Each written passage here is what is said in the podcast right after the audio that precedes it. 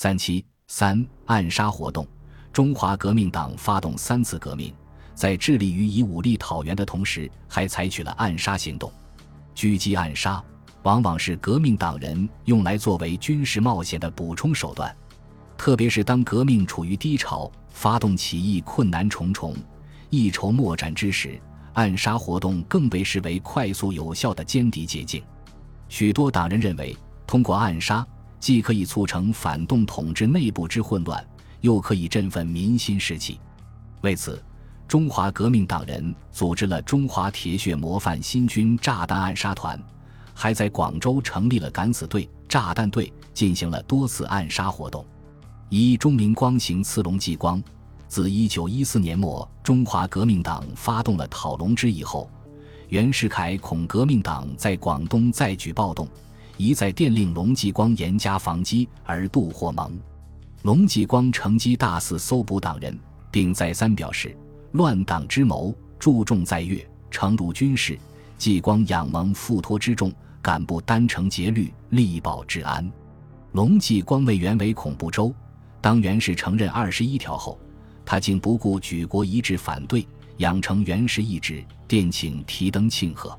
革命党人闻龙此举，奋不欲生，切齿是杀龙以警凶顽。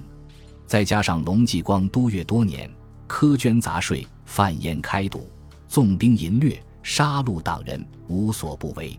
革命党人李作汉、罗灿湖、李志陶、钟明光与邱汉苗女士等结义，组成暗杀团，专以刺杀龙继光为己任。他们最初计划采用手枪为狙击武器。但钟明光认为手枪远程射击命中困难，主张采用炸弹，并慷慨表示，必要时愿与龙贼同归于尽。五月末，暗杀团准备就绪，开始侦查龙氏行踪，伺机进行。但龙继光自知在粤与民结怨甚深，党人必欲先除之而后快，因而行踪诡秘，深居简出。革命党人潜伏多日，也未得手。便改变主意，先杀龙氏之兄龙进光。龙进光人广汇镇守使兼陆军一师师长，是龙继光的主要帮凶。先杀他，即是断其左膀右臂。暗杀团乔装成小商贩，肩挑瓜果杂货，将炸弹藏在箩筐中，在将军署镇守使署一带叫卖。但在外巡后数日，仍未得时机。七月十一日，广东大水成灾。十五日。游行又起大火，火苗随着飘在水上的浮油顺河而下，延及船艇，惨声四起。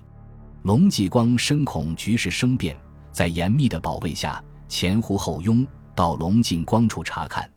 暗杀团利用这难得的机会，由钟明光托名百麦卤酸菜为业，潜伏在龙继光必经之路。十七日，龙继光一行入京畿后方时，钟明光从容扔出炸弹。炸弹威力巨大，当场炸死、炸伤龙氏卫士及路人各十余人。遗憾的是，龙继光在护卫包围之中，仅伤其左足。钟明光不幸被执凌迟而死。二杨玉桥行刺薛大可，北京《亚细亚报》是帝制派的御用宣传机关，平日鼓吹帝制，不遗余力。该报总理薛大可为进一步扩大帝制宣传。特在上海筹设该报分馆，定于九月十日出版。革命党人杨玉桥闻讯，怒不可遏，欲置薛大可于死地，以彰正义。九月十一日晚七时许，杨玉桥携炸弹前至报馆，向馆内投掷炸弹，当场炸死三人，伤数人，但薛大可未被炸死。杨玉桥被英捕抓获，后由上海镇守使郑汝成引渡入狱。革命党人肖美成急于营救，已因走漏消息而被捕。十二月二十三日，两位志士在沪殉难。三吴新梅行刺蒋士力，袁世凯以中华革命党为心腹大患，特派便捷分子蒋士力携巨款五十万元到东京，与驻日本公使陆宗舆共商分化瓦解中华革命党的对策。他们以资送回国，予以政治地位，送到国外休养。予以优裕生活费和补给留学官费的办法来引诱革命党人叛变自首，并规定反党人前来办理自首手续，需检讨过去讨袁大逆不道，写下犯上作乱、天诛地灭的誓词，还要定期汇报党内消息及党人行踪。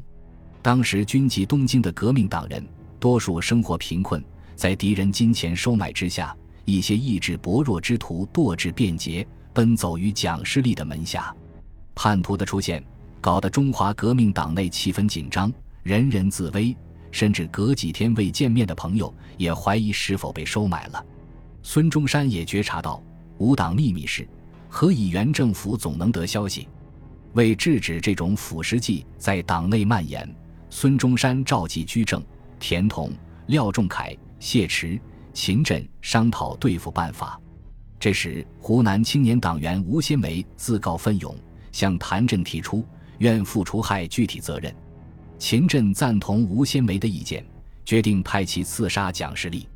谭震的同乡湖南岳阳人周鳌山是蒋士力的爪牙，为蒋收买党人四处奔走，深得蒋的信任。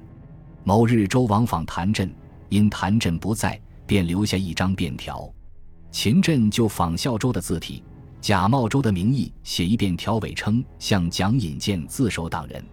一九一五年十月十七日晚九时许，吴先梅持便条赴蒋士力赤坂寓所，鬼称有要见面交。蒋以为是党人前来自首，同秘书一起下楼会见。吴先梅因是先见过蒋的照片，蒋刚进接应室门口。即拔枪射击，一旦贯通蒋的右胸，一旦伤腹，蒋应声倒地。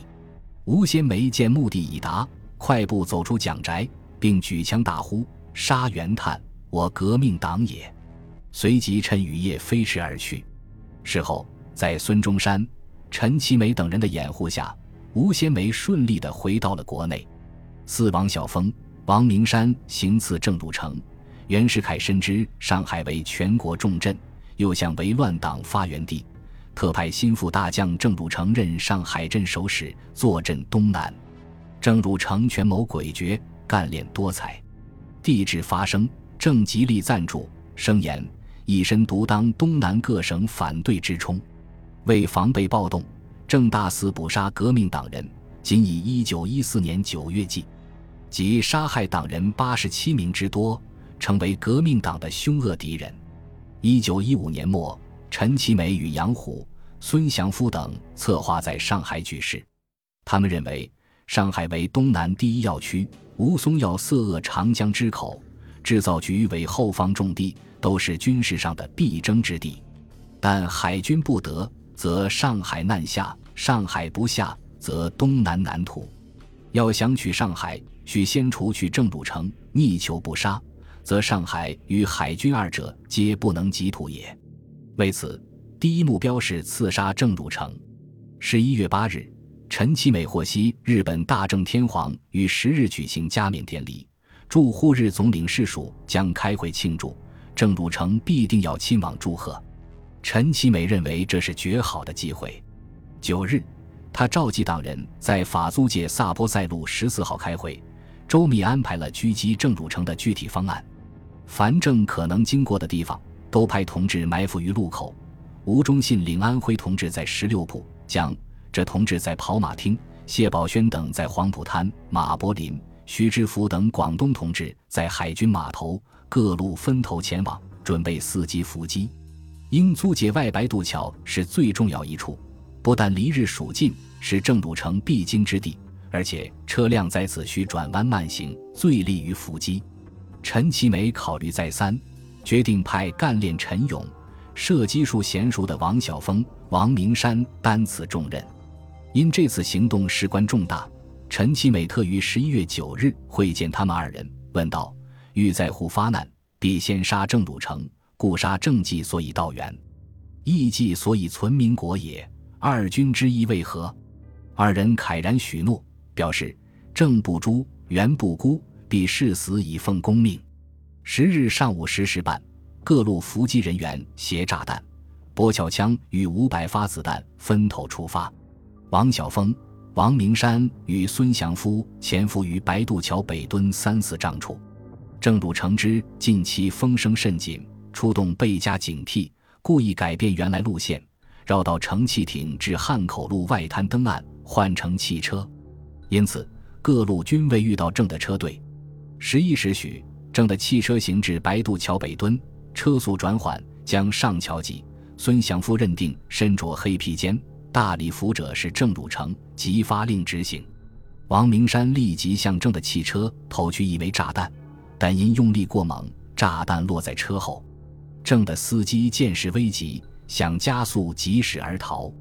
王明山眼明手快，又冲上前去，投出第二枚炸弹，命中车的后身。郑汝成在车中被震得失去知觉。王晓峰趁势跳上车辕，左手握车篮，右手提驳壳枪，对准郑的头部连发十枪。因射击距离近在尺寸，郑汝成立刻脑浆迸裂，头若蜂巢，当场毙命。王晓峰将郑击毙后，本可逃脱，他却再次验明正身，见目的已达，放声大笑，立桥头演说一分钟，从容被捕。受审时，二位壮士侃侃而谈，郑汝成抚袁世凯叛反民国，与等为民除贼，使天下之无人讨贼之意。且知民贼之不可为，但当法官在三盘问主使人及同党时，二人坚不吐实，只是自豪地说：“吾为祖国立一大功，虽死无憾。”十二月七日，二人在上海被害。由于阶级和时代的局限，资产阶级革命党人往往以暗杀作为打击敌人的一种手段。虽然靠暗杀不可能从根本上推翻袁世凯的反动政权。暗杀的作用也远不如革命党人想象的那样巨大，但从客观上看，成功的暗杀的确打击了敌人，鼓舞了士气，为武装起义创造了一定的有利条件。对郑汝成之死，袁世凯大为伤感，辍会终日，并下令追赠郑汝成一等张威侯，而革命党人却为之振奋。孙中山深表敬佩地说：“此等气魄，真足令人生敬。”护去此贼是大可为。本集播放完毕，感谢您的收听，喜欢请订阅加关注，主页有更多精彩内容。